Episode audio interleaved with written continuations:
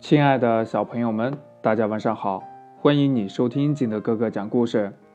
今天呢，金德哥哥给大家讲的故事叫《树洞里的小熊》。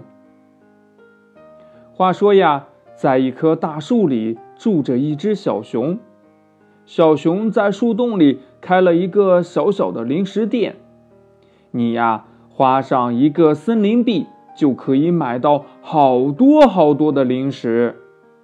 萤火虫晚上不在河边住了，它们呀就住在小熊的树洞里，因为有好多好多的零食可以吃啊。小熊呀，晚上也不用点七彩的蜡烛了，许多的萤火虫的光亮已经是很亮很亮了。晚上是小熊睡觉的时间，但是小熊呢不能睡。他掏出自己的小小的记事本，一个一个的念。嗯，蟋蟀还没有来，他每天晚上都需要一粒润喉片。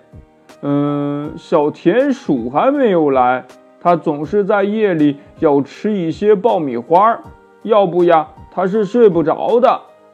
呃，还有那个喜欢在夜里工作的猫头鹰，每天。嗯，都工作的很晚很晚。他来了，总是嚷嚷着：“妈呀，渴死我了！快给我来一杯可口可乐！”小熊等所有的客人都买着了自己喜欢的东西，他才打一个长长的哈欠，嗯，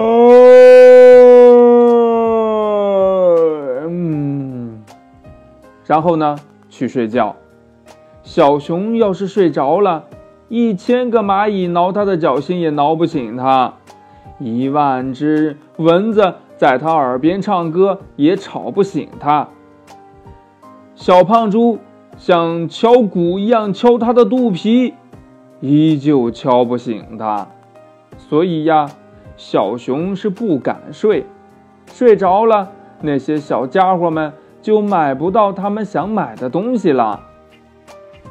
冬天来了的时候，树洞里的小熊就要长长的睡上一觉，一直睡到春暖花开。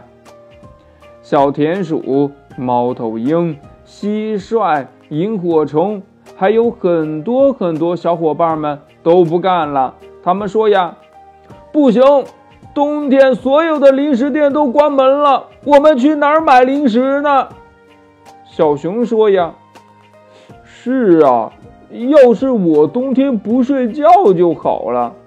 可是呢，在冬天呢，瞌睡虫们把我缠住了，我不睡也不行啊。”下一个冬天来的时候，小熊终于想出了一个好办法。他在树洞里放了一个盛钱币的大盒子。那些放零食的柜子呀，也不上锁了。每一个小伙伴都可以买东西了。他们买东西的时候，总要给梦中的小熊留一个纸条。